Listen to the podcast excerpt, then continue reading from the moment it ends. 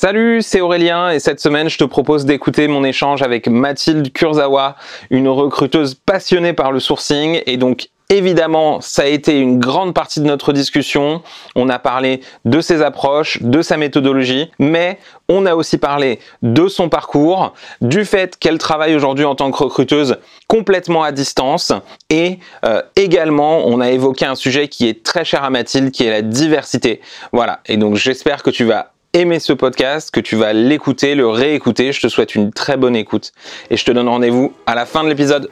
Bienvenue dans Radio LEDR, le podcast où les recruteurs parlent aux recruteurs. Je m'appelle Aurélien, je suis formateur à l'école du recrutement et dans ce podcast, on donne la parole aux recruteurs. Pourquoi? Pour comprendre leur parcours, leurs pratiques et leurs difficultés. Tu retrouveras dans ce podcast des interviews faites par tous les membres de l'école du recrutement, que ça soit lors d'événements ou directement ici dans nos locaux à l'école du recrutement. L'objectif de ce podcast, t'aider directement à devenir un meilleur recruteur en apprenant d'autres recruteurs sur le marché et surtout de redonner ces lettres de noblesse à ce métier qu'on aime tant.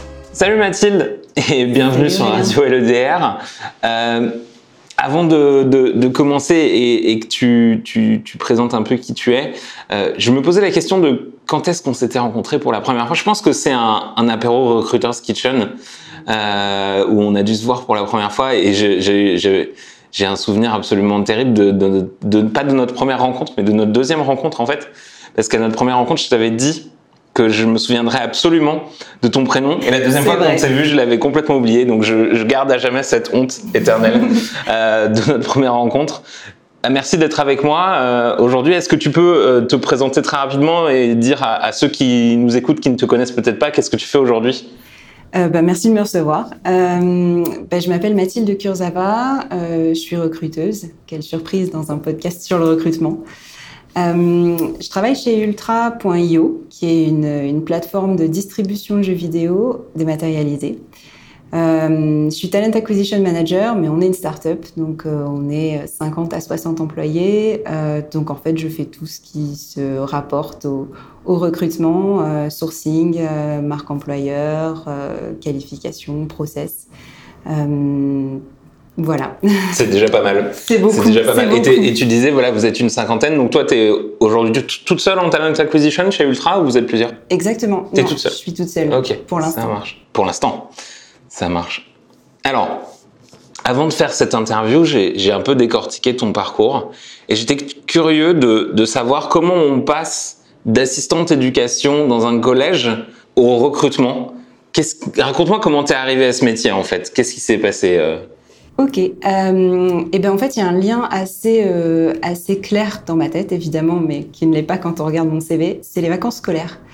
C'est-à-dire que euh, du coup, je travaillais dans un collège euh, de la banlieue de Lille et j'avais toutes mes vacances scolaires disponibles, ce qui me permettait de m'adonner à ma vraie passion, qui est les colos. J'ai mon BAFA depuis que j'ai 17 ans. Je suis animatrice, euh, directrice de séjours, de vacances. Et, euh, je passais du coup toutes mes vacances euh, en colo avec des groupes de jeunes. Euh, séjours linguistiques, colo sport, colo scientifique.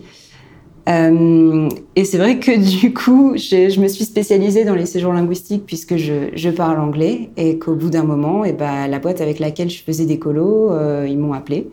Ils m'ont dit, écoute, tu connais tous les animateurs, tu connais toutes les destinations. Euh, est-ce que ça dit de venir au siège pour nous aider euh, à faire les recrutements et gérer les séjours? Et j'ai dit oui.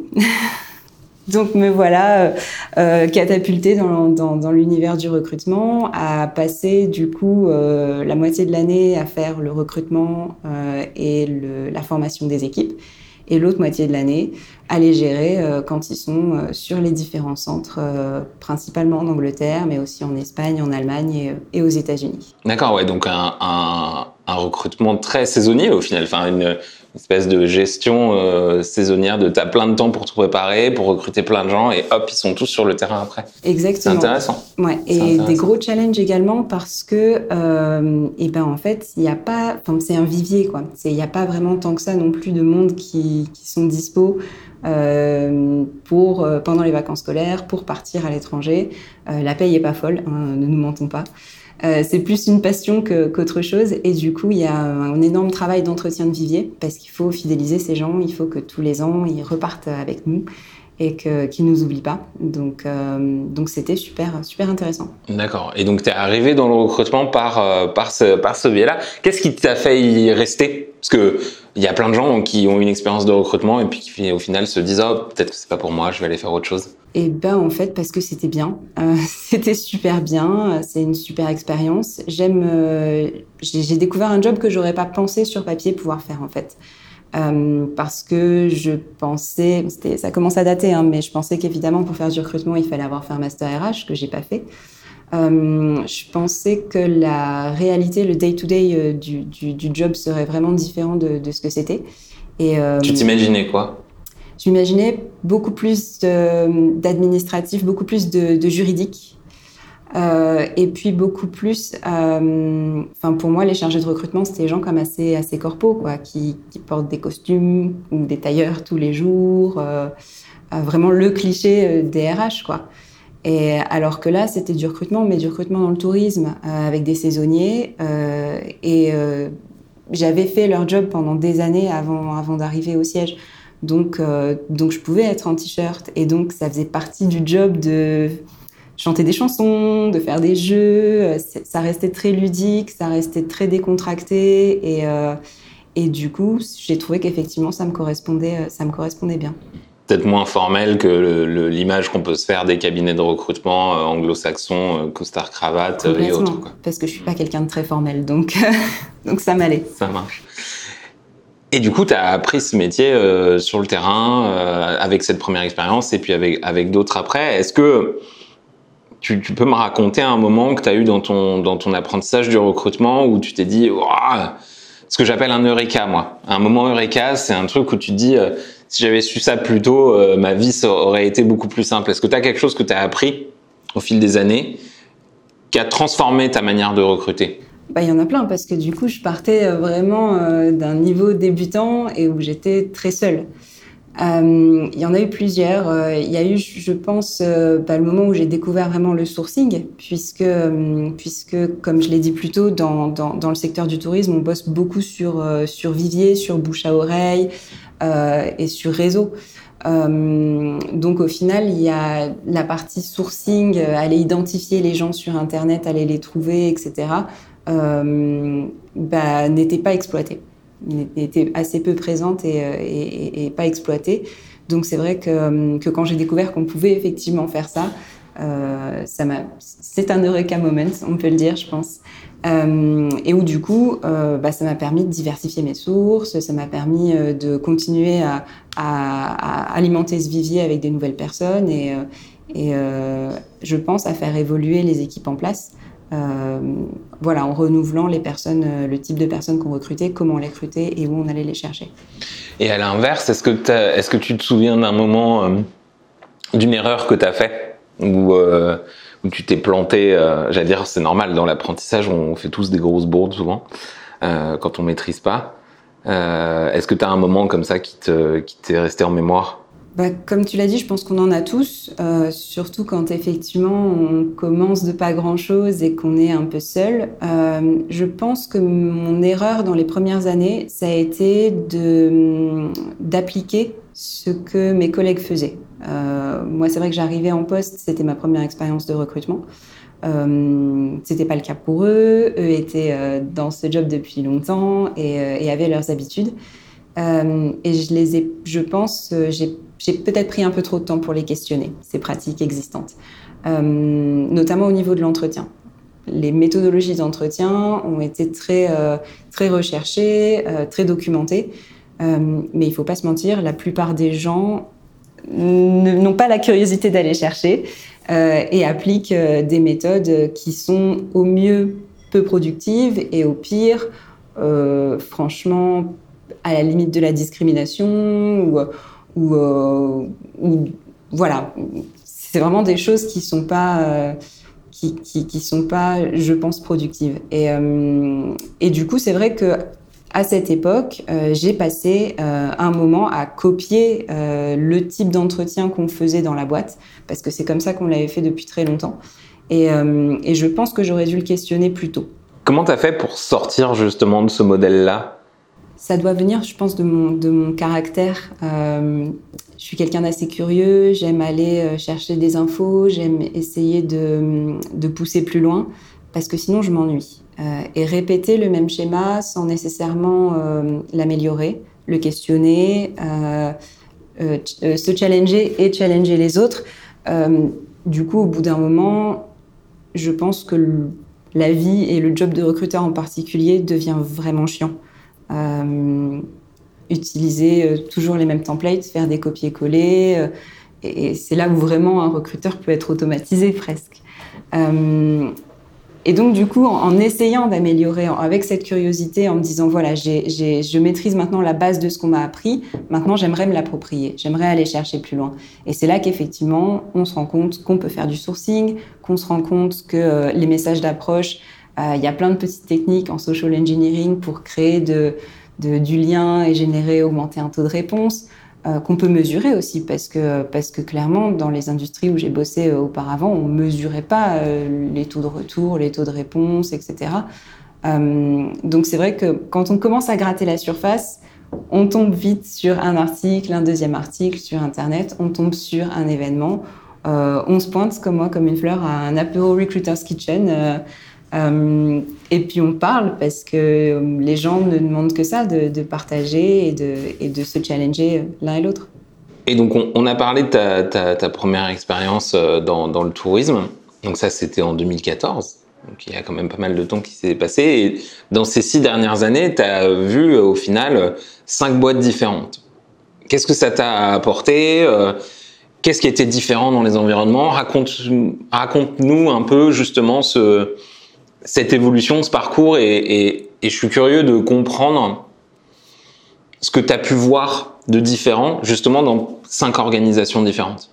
Ouais, effectivement, j'ai euh, un parcours assez divers. Je pense que c'est euh, une force. Hein. Ça m'a clairement appris, euh, appris à, expérimenter dans différents environnements. Le tourisme, plutôt PME, plutôt effectivement assez traditionnel dans, dans, les pratiques, pas très innovant en tout cas. Euh, mais néanmoins avec des grosses contraintes parce que euh, parce que s'il y a un séjour qui part demain et qu'il y a quelqu'un qui tombe malade, euh, c'est la, enfin c'est, je pense un des seuls moments où un recruteur peut être on call le week-end, le soir, pendant les, les vacances, etc. Donc donc c'était quand même très très challengeant. Ensuite le cabinet de recrutement qui faisait également ESN. Donc là j'ai appris beaucoup de négociations, j'ai appris également à interagir avec des clients. Ça, c'est quand même quelque chose d'assez nouveau. Je dis que je suis pas quelqu'un de formel, mais euh, bah, avec certains clients, il fallait être formel, il fallait adopter les codes et, euh, et savoir mirorer en fait pour euh, pour pouvoir euh, établir une relation de confiance euh, qui, qui, devienne ensuite une relation fructueuse au niveau au niveau du boulot. Donc c'était super intéressant. On m'a également donné des belles responsabilités, donc ça m'a également donné confiance en moi. c'était une, c'était une bonne expérience. Euh, et du coup, dans, le cadre de ce cabinet, j'ai pu euh, recruter pour des startups. Donc, c'est là où j'ai découvert le, monde euh, des startups, parisiennes principalement ou européennes, entre guillemets. Et ça m'a intriguée et j'ai voulu aller voir ce que c'était vraiment quand on était en interne dans une startup. D'autant plus que, en continuant mon apprentissage, j'avais créé, j'avais creusé les sujets de, de marque employeur des choses qu'on peut pas forcément faire quand on travaille dans un petit cabinet, euh, voilà, d'une dizaine de personnes. Donc, euh, donc ces sujets-là m'intéressaient et je voulais également pouvoir euh, pouvoir y toucher pour être vraiment full stack recruiter. Donc, donc les startups, c'est encore différent. souvent, quand on arrive il n'y a pas forcément grand-chose de stable au niveau recrutement. Là, pour le coup, il n'y a pas d'habitudes qui ont été prises, il n'y a pas de process, il n'y a pas de choses établies. Enfin, si parfois il y a des habitudes qui ont été prises, elles ne sont pas forcément les bonnes. Donc, euh, donc il faut user de beaucoup de diplomatie, il faut euh, évangéliser, il faut beaucoup expliquer les choses. Euh, dans une startup, bah, l'important c'est le développement, c'est la growth, c'est ce qu'on va aller chercher à tout niveau. Euh, donc au niveau produit bien sûr, mais également au niveau recrutement. Euh, et la tentation est forte de euh, parfois cut corners, de, de, parfois... de compromettre potentiellement tes objectifs de recrutement pour arriver à grossir plus vite non, je dirais plutôt de ne pas respecter les process, de d'essayer de, faire vite euh, sans nécessairement euh, vouloir voilà respecter ce qu'on a décidé, etc. Euh, et il faut, faut, faut une agilité, il faut une certaine flexibilité, mais en même temps il faut savoir cadrer les choses et, et se dire que quand on met en place des process, quand on essaye de faire les choses dans l'ordre et, et correctement, c'est ça qui va nous aider à avoir une growth qui soit healthy healthy. Alors, c'est la fête du franglais. je, je, travaille en anglais toute la journée, donc c'est euh, compliqué. une croissance saine. C'est compliqué. Une croissance saine, exactement. Voilà, on va on va aller chercher une croissance saine et pas une croissance à tout prix. Et, euh, et c'est très important. Euh, donc, euh, pareil, beaucoup de diplomatie. Il faut il faut savoir euh, savoir se faire entendre son point de vue sans se froisser les égaux. Euh, et puis, il faut euh, toujours rester. Euh, je pense qu'il y a une, une, veille du marché qui est extrêmement importante quand on est en start-up parce que la concurrence est très rude sur le recrutement tech principalement. Euh, et ça change très vite. Et du coup, est-ce que tu as des, des, conseils justement pour bien faire cette veille euh, sur le marché? Est-ce que tu as des, justement des, des, des cheats, euh, des, triches comme ça que, que tu utilisais pour, être, pour te, bien te tenir au courant de, l'écosystème des boîtes pour lesquelles tu bossais? Bah, Je pense que c'est des cheats que beaucoup de gens connaissent, mais allons-y. ma première, je pense que c'est la newsletter de Hungly Brain Food qui me fait gagner un temps fou, je le dirai jamais assez. Le lundi matin, je me prends 45 euh, minutes avec un café et, euh, et je la lis et ça me vaut une demi-journée de veille. quoi. C'est euh, vraiment très chouette. la curation est bien effectuée et, je trouve que ça a vraiment une grande valeur. Euh, et puis la deuxième chose, c'est la communauté Recruiters Kitchen avec euh, le Slack Recruiters Kitchen euh, qui m'a permis de rencontrer des gens qui font du recrutement dans des cabinets, dans des grands groupes, dans d'autres startups. certains sont devenus des amis, on en discute, on discute régulièrement et ça nous permet d'avoir vraiment une vision sur ce qui se fait ailleurs, comment face aux mêmes problèmes, d'autres personnes réagissent, comment ils s'adaptent, etc. Et c'est vraiment un endroit où, euh, je pense qu'on peut euh, partager euh, beaucoup de savoir et, avoir des contacts avec d'autres personnes qui ont des expériences différentes et qui sont prêts à échanger. C'est intéressant, c'est sûr que on a une belle communauté de recruteurs, à la fois en France et en Europe, pour, pour, pour pouvoir apprendre les uns des autres. C'est marrant, tu vois, tu, dis, tu te dis que tout le monde le connaît. Et pourtant, on a encore tous les jours, tous les jours des gens qui arrivent sur Recruiter's Kitchen. Euh, je pense que c'est c'est euh, toujours euh, c'est toujours intéressant d'en parler. Euh, tu disais tout à l'heure que tu, tu, tu, bosses tout, tu bosses tout le temps en, anglais. C'est un, un, un, fil rouge que j'ai trouvé aussi dans ton parcours qui, qui m'a intéressé. C'est que j'ai l'impression que tu as toujours travaillé sur des périmètres de recrutement qui étaient internationaux, en tout cas plus grands que la France. Euh, et c'est quelque chose qui est revenu souvent sur, euh, sur tes différents postes. Est-ce que tu as remarqué ce que ça changeait dans ton quotidien par rapport à d'autres recruteurs? Et, et, si oui, en quoi? Qu'est-ce que qu'est-ce que ça change dans ton dans ton dans ton quotidien de travailler en dehors des frontières? C'est une question que je me suis jamais posée, mais c'est vrai que maintenant que tu le dis, oui, euh, j'ai l'habitude de travailler dans ce dans ce secteur international. Euh, je pense que c'est parce que ma vie est relativement internationale. Enfin, j'aime voyager, j'ai vécu à l'étranger, et, euh, je pense également que c'est euh, un, intérêt de ma part pour pour une, certaine culture internationale. Ça correspond avec le fait d'avoir l'esprit plus ouvert, peut-être, de rencontrer des gens différents. de ne rien, jamais rien graver dans le marbre, mais toujours voilà, s'adapter, bouger, aller de l'avant, euh, être innovant. Euh, au niveau du recrutement, c'est intéressant parce que ça force à avoir une veille non seulement bien sûr sur le marché local, mais également sur le marché au moins européen, c'est certain. Euh, en termes de carrière, il faut pas se mentir, euh, pour un recruteur, si on parle anglais, euh, bah, ça nous donne l'opportunité, si on le souhaite, de travailler avec des boîtes vraiment intéressantes en France, mais également euh, en Europe, voire même dans le monde entier.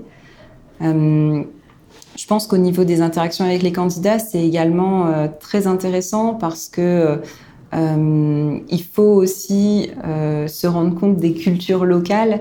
Il y a certaines, certaines personnes qui vont être... Je sais qu'à Paris, les gens sont très téléphones. On dit tout le temps à un recruteur débutant, il faut que tu décroches ton téléphone. moi, j'ai pas de téléphone. Je, voilà, j'ai pas de téléphone. Je fais beaucoup de mails, euh, beaucoup de messages instantanés, etc. Euh, je fais des entretiens en visio, mais effectivement, je, ne décroche pas le téléphone parce que c'est pas toutes ces techniques de cold call, etc. ne, s'appliquent pas forcément. Euh, je pense que c'est vraiment intéressant et, ça donne des belles opportunités d'apprendre et toujours de voilà l'objectif toujours rencontrer des nouvelles personnes, voir des nouvelles choses et toujours garder l'esprit ouvert. Est-ce que tu peux me, décortiquer un peu euh, comment tu fonctionnes euh, Raconte-moi, j'allais dire, un, recrutement, le fonctionnement d'un recrutement que tu peux faire vraiment du début à la fin et un peu comment tu bosses euh, part directement de la, prise de besoin ou jusque j'allais dire allez jusqu'aux entretiens raconte-moi un peu comment ça fonctionne comment tu t'organises qu'est-ce que tu fais? Ok euh, bah, tu as parlé de la prise de besoin. Je pense que ça, c'est vraiment le truc le plus important quand on démarre euh, un process. Il faut prendre le besoin correctement, sinon tout le monde perd du temps. Et on peut pas se permettre de perdre du temps. Donc, euh, donc je pense qu'il faut vraiment euh, se poser avec le hiring manager, euh, éventuellement avec d'autres personnes qui seront impliquées dans le recrutement, pour essayer d'avoir une vision la plus globale possible et la plus complète possible du profil qui est recherché, de ce qui a déjà été fait éventuellement dans cette recherche, de ce que la personne va devoir faire, et essayer d'un côté d'avoir le plus d'informations et en même temps de commencer à à comprendre euh, s'ils se sont fait une image dans leur tête, parce que c'est ça souvent qui arrive. Donc, euh, donc je pense que c'est très important cette prise de besoin, euh, qui doit vraiment, euh, on doit prendre le temps. Souvent, malheureusement, les hiring managers ont tendance à envoyer euh, trois, quatre lignes sur Slack en disant on cherche un dev Android, démarrage à Zap. ok, mais ça vaut vraiment le temps de de se poser euh, une heure euh, et, de poser plein de questions, et non seulement sur ce qu'on recherche, mais effectivement sur ce que la personne va faire, quel va être son quotidien, ce qu'on attend de cette personne. Euh, parce que c'est bien beau d'avoir de, l'avis du hiring manager, mais après, derrière, il va falloir expliquer, peindre cette, ce tableau pour un candidat et que ça le séduise suffisamment pour qu'il nous rejoigne. Donc, donc, je pense que c'est important d'avoir toutes les infos. ensuite, bah, effectivement, je regarde ce qui a déjà été fait. Si euh, si il y a déjà eu euh, des contacts qui ont été qui ont été pris, des candidats qui ont été contactés peut-être euh, auparavant qui n'avaient pas avec lesquels ça n'a pas fonctionné. on recherche dans l'ATS. Hein. Ça, souvent, c'est le réflexe que personne n'a, mais mais non non, moi je l'ai bien. Je cherche dans l'ATS pour voir. Alors tu dis pourquoi les gens ont pas ce réflexe-là Pourquoi c'est dommage? Bah, c'est super dommage parce que, parce que le sourcing, c'est long, c'est euh, génial, mais, euh, mais c'est vraiment euh, chronophage de sourcer. Et, si on peut déjà avoir des personnes dont on a le CV, les coordonnées, avec qui peut-être parfois on a même déjà parlé, donc on sait ce qu'ils recherchent, ils nous l'ont dit eux-mêmes, à l'époque ça n'avait pas fonctionné, etc. On a déjà quand même une grosse partie du job qui est fait, ça serait super dommage de ne pas en profiter. quoi. Donc, donc premier réflexe, chercher dans la TS si vous avez la chance d'en avoir un, parce que effectivement tout le monde n'en a pas. Parfois, c'est juste un Excel où il y a déjà une liste de noms. Hein. Voilà. Ouais, mais... Du coup, la recherche est plus ardue, mais, euh, mais cherchez, voilà. cherchez, il doit y avoir quelque chose, euh, un endroit où chercher, il doit y avoir quelque chose à faire, donc, euh, donc cherchez là. Euh, ensuite, euh, j'aime bien, ça dépend si je suis déjà euh, familière avec le job pour lequel on recrute ou pas. si c'est pas le cas, j'aime bien googler et, et googler et trouver des mots-clés, des choses, essayer de comprendre davantage euh, à quoi les technos servent, euh, comment on les utilise, euh, comment elles se relient au projet de, de, de, boîte sur le produit. Donc j'aime bien essayer de, vraiment chercher un maximum d'infos sur, sur Internet. J'ai la chance de pouvoir bosser aussi avec, avec des hiring managers ou, ou, des collègues qui sont, qui sont très chouettes et à qui je peux envoyer euh, un petit message sur Slack pour leur demander si j'ai pas très bien compris, euh, voilà, une, euh, une réponse ou une précision. Et puis, et puis ensuite, il faut se mettre à sourcer. Donc c'est vrai que le premier réflexe, c'est d'aller sur LinkedIn, hein, clairement, et je pense que je pense que il faut pas négliger, il faut il faut pas être je sais pas trop comment dire, il faut pas être snob par rapport au, aux sources et au sourcing. C'est clair que euh, on aime bien quand on trouve une technique de sourcing un peu pointue, un peu technique, euh, etc. C'est chouette. Euh, mais il faut pas oublier les basiques et, les choses qui vont être efficaces et qui vont nous permettre d'avoir une liste de candidats en le moins de temps possible. Et LinkedIn, qu'on le veuille ou non, est une source, euh, est probablement la plus grande source euh, de candidats euh, avec des CV à jour actuellement dans le monde. Donc, donc on va chercher sur LinkedIn, on va jeter un coup d'œil là-dessus. et puis ensuite, on, voit si, si on a moyen d'engager avec des candidats relativement rapidement. On lance tout de suite une première, une première fournée de messages d'approche. Euh, l'objectif étant d'avoir un pipeline qui soit sain, donc commencer à contacter rapidement pour générer des, rendez-vous rapidement, euh, tout en continuant à sourcer pour continuer à étoffer euh, ce, pipeline. Donc LinkedIn en premier, et ensuite, bah, c'est vrai que je travaille dans la tech, j'ai un petit faible pour le sourcing sur GitHub, j'aime vraiment ça. et puis une bonne vieille recherche booléenne sur Google. Hein, il y a plus de, de gens qu'on le croit qui ont un site personnel, un blog personnel, ou, euh, ou qui ont mis leur CV euh, en ligne, euh, on, peut, on peut trouver des choses très intéressantes. Je pense que l'important, c'est de croiser les sources. J'aime sourcer sur GitHub, sur Stack Overflow, par exemple.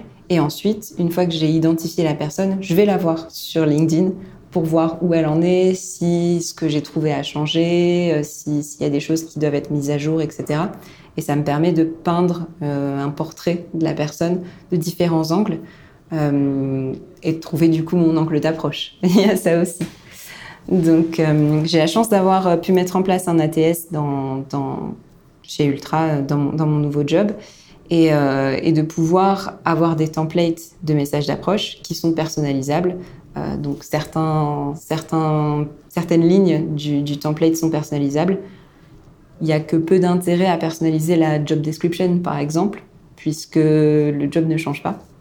En revanche, euh, euh, expliquer à la personne où on a trouvé euh, le profil, expliquer ce qui nous a intéressé, expliquer quelle, quelle, partie de leur, parcours correspondent, sont en adéquation avec la job description. tout ça, ça peut, se personnaliser voilà, par rapport à chaque candidat. donc voilà, ensuite les, les reach out messages avec des relances. Ne pas oublier les relances. Euh, ne pas oublier euh, ce dernier message qui dit euh, ceci est mon dernier message, je ne vous contacterai plus, puisque c'est pas du tout, c'est pas du tout une légende urbaine, ça fonctionne. Il y a le fameux message de rupture, le dernier message. Oui, donc ne pas l'oublier. Il arrive au bout de combien de relances chez toi? Ça varie complètement en fonction des personnes à qui je parle. Eh bien moi, je pense que c'est le troisième ou le quatrième. Je fais pas davantage parce qu'après, si les gens n'ont pas répondu, de toute façon, c'est qu'ils sont pas super intéressés, c'est que c'est pas forcément le moment. Donc, euh, donc en général, je fais trois ou quatre messages euh, maximum, euh, sachant que je travaille principalement le premier. et qu'ensuite les, les, les, relances suivantes sont moins personnalisées, mais sont, sont des messages en réponse, ce qui permet à la personne d'avoir oui, d'avoir le fil. Exactement. Voilà, donc j'essaye d'automatiser euh, un maximum de choses euh, pour pouvoir ensuite euh, leur parler rapidement, visio, répondre à leurs questions.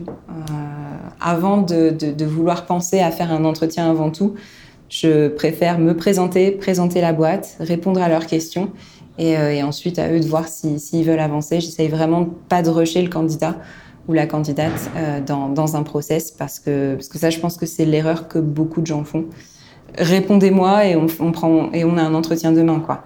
Et le concept de rentrer en entretien, c'est déjà un peu brutal pour quelqu'un qui il y a 15 minutes cherchait pas de job en fait. Donc euh, c'est on en discute, euh, je réponds à leurs questions, je leur pose évidemment quelques-unes des miennes. Mais, mais j'essaye de commencer le, le process de façon la plus douce possible pour pour pas effrayer les gens et surtout pas qu'ils sentent qu'il y a une quelconque pression.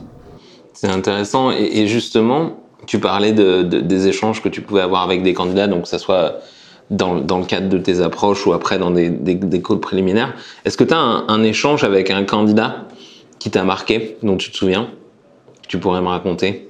Il y en a un en particulier qui me vient à l'esprit. C'est vrai que hum, je travaillais chez Itch et j'avais euh, une relation particulièrement euh, proche avec euh, un des hiring managers avec qui on était vraiment en symbiose et, et avec qui on arrivait vraiment à, bien bosser.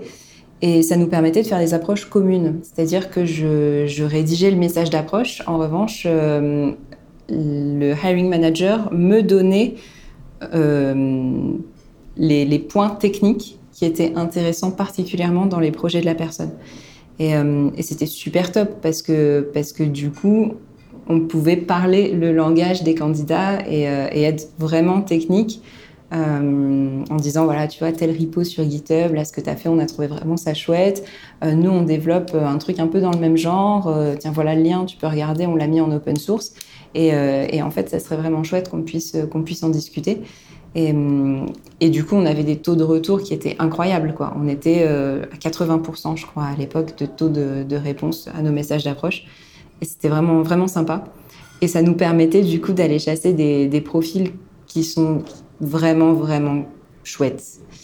Euh, on approchait des gars qui travaillaient chez Red Hat à l'époque et ils nous répondaient quoi. Et, euh, effectivement, je me souviens donc euh, donc un des candidats, on avait trouvé son blog et, on avait du coup trouvé ses projets perso. C'est comme ça qu'on l'avait qu'on l'avait approché.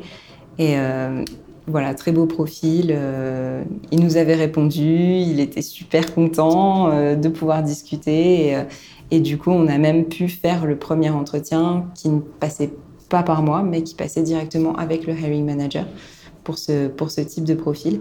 C'est un achievement, quoi. On se dit, euh, moi, recruteuse euh, parisienne, euh, et ben, j'approche des ingés de chez Red Hat et, euh, ils nous répondent et ils discutent et, ensuite tout se passe bien. Donc, c'est des approches dont je suis particulièrement fière, ouais. Et puis c'est aussi le témoignage d'une, effectivement, tu disais, ouais, d'une vraie symbiose avec ton hiring manager, qui était euh, disponible pour toi, pour te, permettre de, pointer du doigt euh, chirurgicalement ce qu'allait faire euh, rebondir ton candidat par rapport à ce que vous faites. Enfin là, on est sur un niveau de détail qui, qui, est très poussé quand même sur des approches. Euh, même si tu dis, ce que tu disais tout à l'heure, tu as un peu ton grand template euh, traditionnel et dedans tu vas tu vas souligner qu'est-ce qui t'a intéressé dans le profil. Mais avoir cette capacité j'allais dire cette euh, cette légitimité technique du hiring manager qui t'aide à trouver le point sur lequel tu peux appuyer c'est sûr que ça c'est ça m'étonne pas que ça soit très puissant quoi.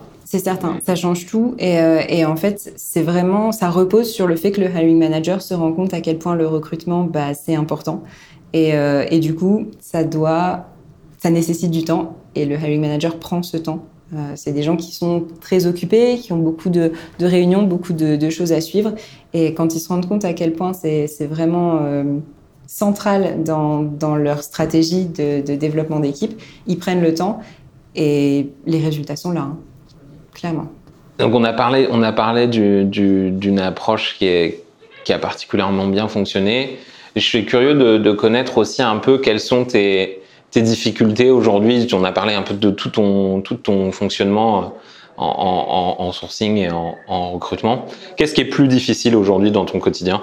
Comme le quotidien de beaucoup de recruteurs, je pense que c'est euh, jongler avec tout ça. Parce que euh, en ce moment, à chaque fois que je me cale euh, sur mon agenda euh, un slot de deux heures de sourcing, c'est rare que j'arrive à faire les deux heures. Euh, je vais être pingée, je vais avoir quelque chose qui va, qui va arriver, qu'il va falloir gérer, une réponse à donner. Et comme euh, mon rôle dans le recrutement est assez central, je peux pas me permettre de ralentir. En tout cas, c'est moi une, une, éthique personnelle, c'est que je suis jamais un bloqueur. Euh, jamais personne ne doit dire bah, j'attends la réponse de Mathilde, elle m'a toujours pas répondu. Euh, je m'engage à répondre dans la demi-journée, que ça soit euh, au candidat ou, euh, ou alors à poser la question qui va permettre de débloquer la, la, la solution euh, le plus rapidement possible. Et, du coup, c'est un petit peu ça la, difficulté quand on, quand on fait tout, c'est de pas se perdre et de continuer à rester focus et à réussir à prioriser les tâches dans la journée et en général euh, dans la période. Donc je, je pense que c'est un peu le cas pour, euh, pour tous les recruteurs qui, euh, qui travaillent d'autant plus en start-up. cette difficulté à jongler avec les tâches et à prioriser. Je pense qu'il faut aussi, et ça va être mon next step, euh, que je continue à, me développer sur le sourcing pour automatiser plus de choses. Parce que pour l'instant, c'est vrai que avec cette personnalisation extrême, puisque chaque candidat reçoit un message différent, euh, je pense que je pourrais, en, automatisant certaines choses et parfois en baissant peut-être un peu, selon les, jobs, le niveau de personnalisation, je pourrais contacter davantage de candidats euh, parce que c'est ce qu'on essaye tous de faire. Hein. C'est l'équilibre entre contacter un max de candidats, mais en même temps, en même temps tout personnaliser. À garder de l'efficacité, en fait. C'est de se dire comment tu arrives à maintenir ton taux de réponse en augmentant le volume. Pour être très honnête, je pense qu'on ne peut pas maintenir le taux de réponse euh, tout en augmentant le volume. Donc il faut faire la balance entre les deux. C'est des choix, c'est de la stratégie, c'est euh, en fonction du job, en fonction de l'urgence, en fonction bah, nous de nos, choix et de la politique de recrutement qu'on souhaite qu'on souhaite euh, voilà mettre en place. Mais mais je pense que je peux que je peux augmenter en tout cas le nombre de candidats contacter avec encore plus d'automatisation. Donc, euh, ça va être mon next step. Un autre sujet qui, qui m'intéressait euh, de, de, discuter avec toi, c'est que tu as travaillé dans des boîtes qui ont adopté euh, la philosophie vraiment du full remote. Donc, qui travaillent, où tous les collaborateurs potentiellement peuvent travailler à distance, toi aussi. Euh, c'est pas quelque chose que tu avais dans toutes les boîtes dans lesquelles tu as travaillé auparavant. Comment tu t'es adapté à ce mode de travail? Est-ce que ça change quelque chose fondamentalement dans ton quotidien de recruteuse? Voilà, moi c'est quelque chose qui, effectivement me tenait à cœur. Donc, euh, donc du coup, quand j'ai cherché euh, voilà, mon, nouveau job, je me suis mise en quête d'un job qui pouvait m'accueillir en remote. Euh, parce que c'est vrai que c'est quelque chose c'est une organisation de travail à laquelle j'avais jamais vraiment pensé avant d'arriver chez Hitch. Il s'avère que chez Hitch, eh ben, on était euh, voilà, en full remote, si on le souhaitait, bien sûr. Et puis au début, je me suis dit, bah non, moi je, ne le souhaite pas. Et puis finalement, eh ben, une fois qu'on prend le pli, euh, on se rend compte des énormes avantages euh, que ça a pour notre équilibre. Et c'est difficile de revenir en arrière. Là aujourd'hui, j'aurais du mal à revenir dans un fonctionnement présentiel complet. Surtout que ce fonctionnement présentiel complet, euh, souvent s'accompagne par définition euh, de grosses contraintes au niveau horaire. Euh, enfin, c'est vraiment, il y a peu de flexibilité. Donc, donc c'est vrai que, que c'est quelque chose qui m'apporte beaucoup ben, en tant que salarié lambda, mais également, enfin, en tant que recruteuse, je vois vraiment la différence parce que quand on est recruteur tech, on contacte souvent des gens qui sont en poste. Et ces gens-là, quand est-ce qu'ils sont dispo pour discuter? Eh ben, c'est souvent à la fin de leur journée de travail. Donc les entretiens à 18h, 18h30, à 19h, euh, ou alors à 8h du matin. C'est plus rare, mais ça arrive. Euh, et, c'est vrai que quand on est en présentiel, bah, du coup, c'est des heures euh, auxquelles on est obligé d'être au boulot. quoi. Et si on finit un entretien à 20h, après on a encore 45 minutes de métro ou transport en commun pour rentrer chez soi. on rentre, il est 20h45. Euh, voilà. ça crée des journées à rallonge et de la fatigue. Quand on y réfléchit, c'est quand même assez, euh, assez incroyable, quoi. Donc, euh, alors que là, ça m'apporte vraiment une grande flexibilité. je peux prendre des entretiens en fin de journée. moi, l'entretien, il se finit, même s'il se finit à 20h, et eh ben, j'éteins mon ordi et à 20h05, voilà, je suis en pyjama, euh, en pantoufles. Euh, et ta journée est finie. Ma journée est finie, je suis rentrée, etc. Après, je pense que, et ça, je, vais le répéter euh, pendant très longtemps, je pense, on a vu avec le Covid un, développement forcé du télétravail. et ça a été du télétravail qui était subi. Et travailler de chez soi tout en devant garder ses enfants, tout en devant euh, organiser ses courses pour sortir un minimum. Euh, ça, c'est pas le télétravail euh, réel. et je pense que ça, les gens, faut qu'ils s'en rendent compte. Quoi. Ce qu'ils ont, ce qu'ils ont subi, c'est pas le télétravail. Le télétravail, c'est bien quand c'est cadré, quand c'est, enfin, quand on se cadre. Moi, je me cadre. J'ai des horaires de travail, j'ai des habitudes de travail, j'ai un lieu pour travailler euh, parce que je sais que c'est ce qui fonctionne pour moi. Euh, et puis, bah, j'ai, j'ai, je dois pas gérer les enfants à garder, je dois pas. Enfin voilà, donc euh, donc je pense que le télétravail c'est bien plus que que donner aux gens un ordi portable et leur dire bon bah ciao quoi. Ça doit être important au niveau du salarié. Je pense qu'il faut, donner aux gens les clés pour organiser leur propre euh, routine de télétravail euh, et essayer voilà, qu'ils trouvent ce qui va, euh, les faire se sentir bien.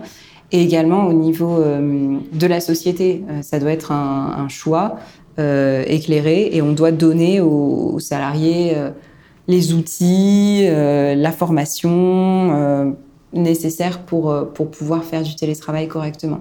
Je pense que c'est important.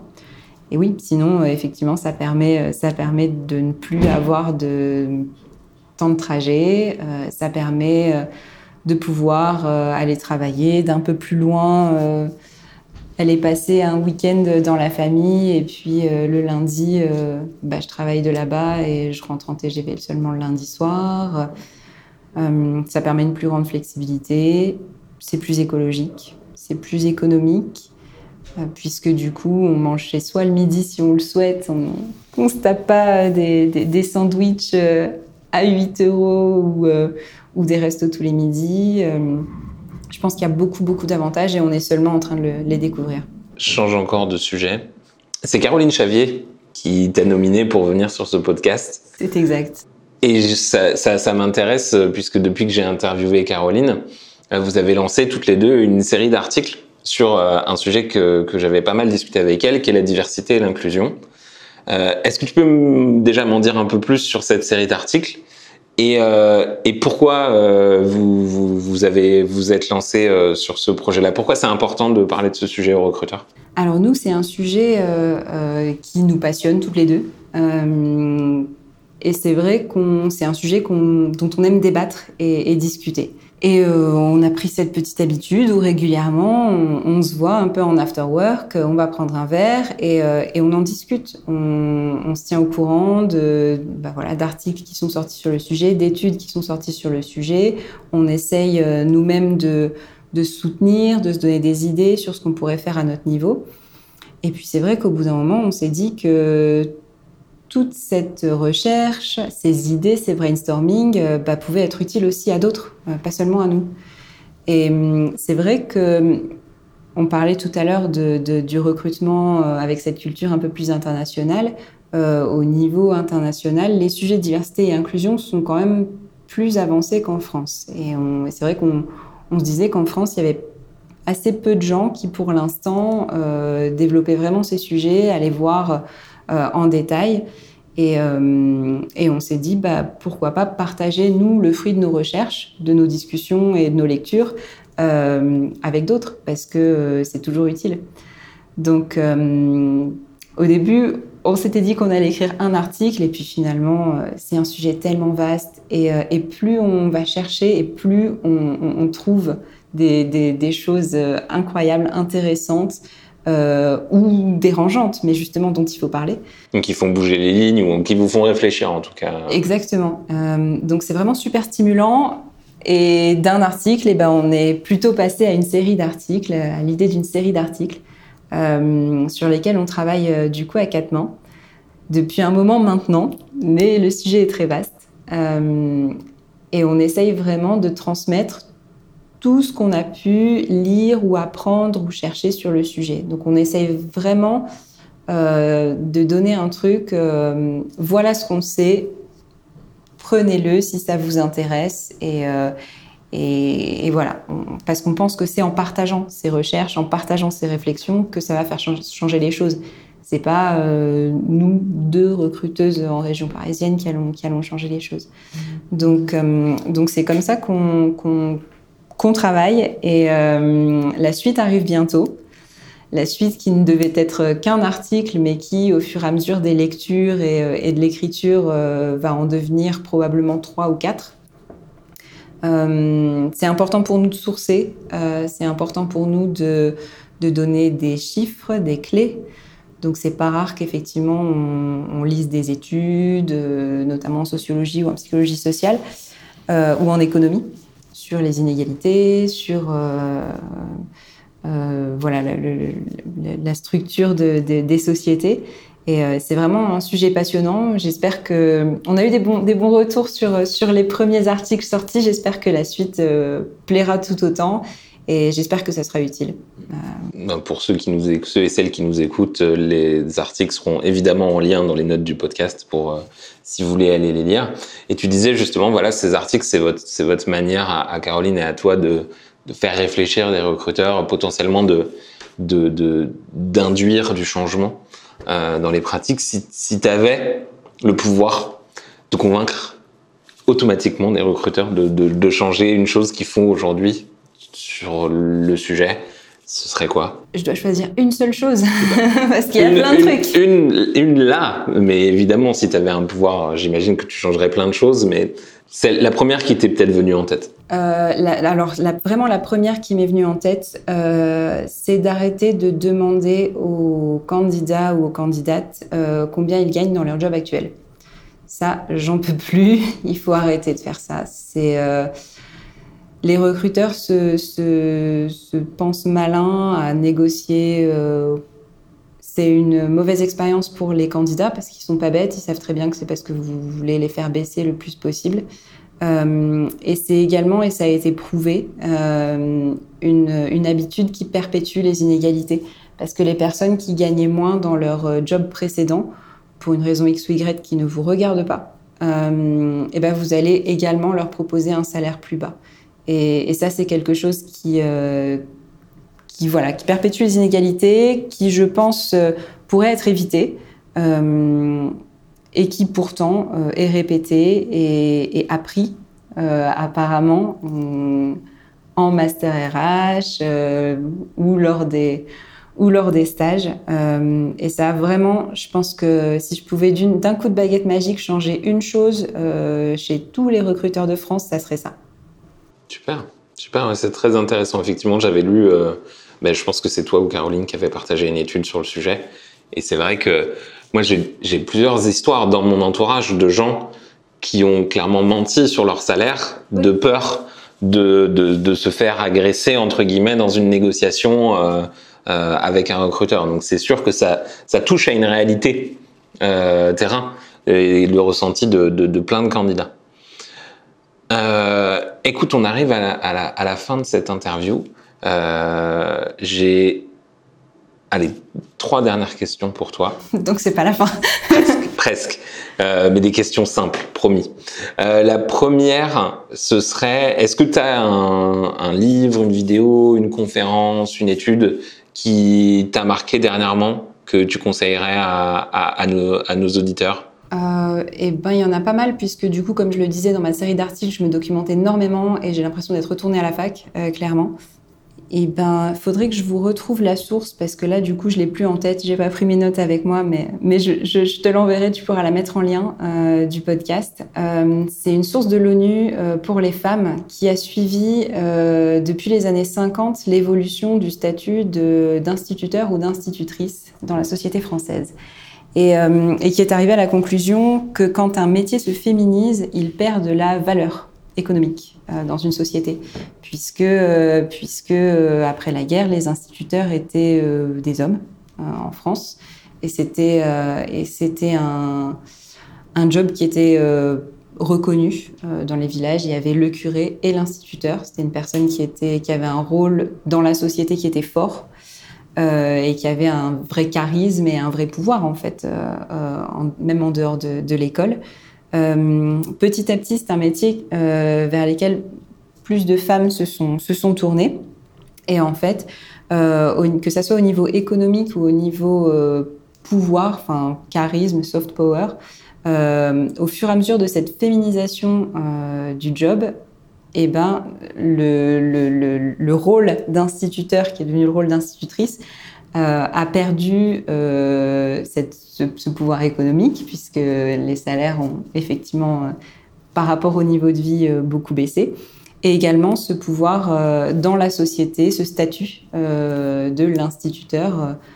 Euh, et j'ai trouvé que c'était vraiment fascinant, intéressant, le fait que ça soit une étude qui ait été filée sur très, voilà, un très, très longtemps, une très longue période de temps, puisque en général, toutes ces recherches sur la diversité et l'inclusion, sur les inégalités, euh, sont relativement récentes. Et, euh, et du coup, euh, on voit que c'est un phénomène qui effectivement ne date pas d'hier et que c'est pas parce qu'on a commencé à parler de diversité et d'inclusion il y a peut-être une dizaine d'années que que c'est pas parce que voilà ça fait au moins 50 ans voire même des milliers d'années que, que, que ces, ces, dynamiques existent et qu'elles sont à l'œuvre. Ça marche. Ben, J'inclurai bien entendu le lien dans, le, dans les notes du podcast. Et donc mes deux dernières questions. La première, c'est tu es venu ici très gentiment suite à la nomination de Caroline. Est-ce que toi aussi, tu souhaites nominer quelqu'un d'autre, une recruteur, un recruteur ou une recruteuse que tu aimerais entendre sur le podcast? Euh, Oui, alors euh, moi, il y a une personne que j'apprécie beaucoup, qui fait des choses très très intéressantes et, euh, et j'arrête pas de dire qu'on l'entend pas assez et je lui ai déjà dit, c'est Aminata. Aminata Pelletier de Meilleurs Agents. Donc, euh, je ne sais pas si tu l'as déjà contacté, mais si tu l'as pas encore fait, fais-le parce que euh, parce que c'est vraiment une recruteuse très intéressante et qui a en plus un enthousiasme qui est hyper communicatif. Donc, prends le temps de discuter avec elle, ça sera, je pense, très intéressant. Super. Bah, je lui ferai signe. Et puis, si jamais tu m'écoutes, Aminata, bah J'allais dire l'avantage d'interviewer des recruteurs, c'est qu'ils savent trouver des gens, donc tu sais potentiellement me retrouver. euh, voilà, donc fais-moi signe, ce sera avec plaisir. Et dernière question euh, pour terminer, euh, bah, si les gens veulent continuer à te suivre euh, et à avoir euh, de tes nouvelles, bah, où est-ce qu'ils peuvent le faire? Alors, il y a pas mal de sources. c'est vrai que je suis très active sur Twitter, at Mathilde underscore KZW. Euh, vous pouvez également me trouver sur LinkedIn, Mathilde Kurzava. Euh, je vous prépare mon site internet qui devrait sortir bientôt et où vous pourrez retrouver du coup euh, tous mes articles. Mais en attendant, ils sont sur Medium, Mathilde-KZW. Super, bah, je remettrai tous les liens aussi dans les notes du podcast. Mathilde, merci beaucoup. Merci Aurélien. Toutes mes félicitations, tu es arrivé à la fin de cet épisode de Radio LEDR, le podcast où les recruteurs parlent aux recruteurs. Tu as aimé ce que tu as entendu? Trois manières de nous aider à partager la voix de la résistance. Envoie-le à un recruteur ou une recruteuse que tu aimes bien. Parle-en sur les réseaux sociaux en utilisant le hashtag Radio LEDR et laisse-nous des étoiles, 5 de préférence, mais c'est comme tu veux, sur Apple ou Google Podcasts. Tu as peur de rater le prochain épisode? Abonne-toi sur ton application de podcast tu peux nous retrouver sur Spotify, Apple Podcast, Google Podcast ou même SoundCloud. Et pour patienter, tu peux retrouver toute l'actualité de l'école du recrutement sur LinkedIn, sur la page l'école du recrutement ou sur Twitter at LEDR France. D'ici là, je te laisse avec une seule mission, être fier d'être recruteur.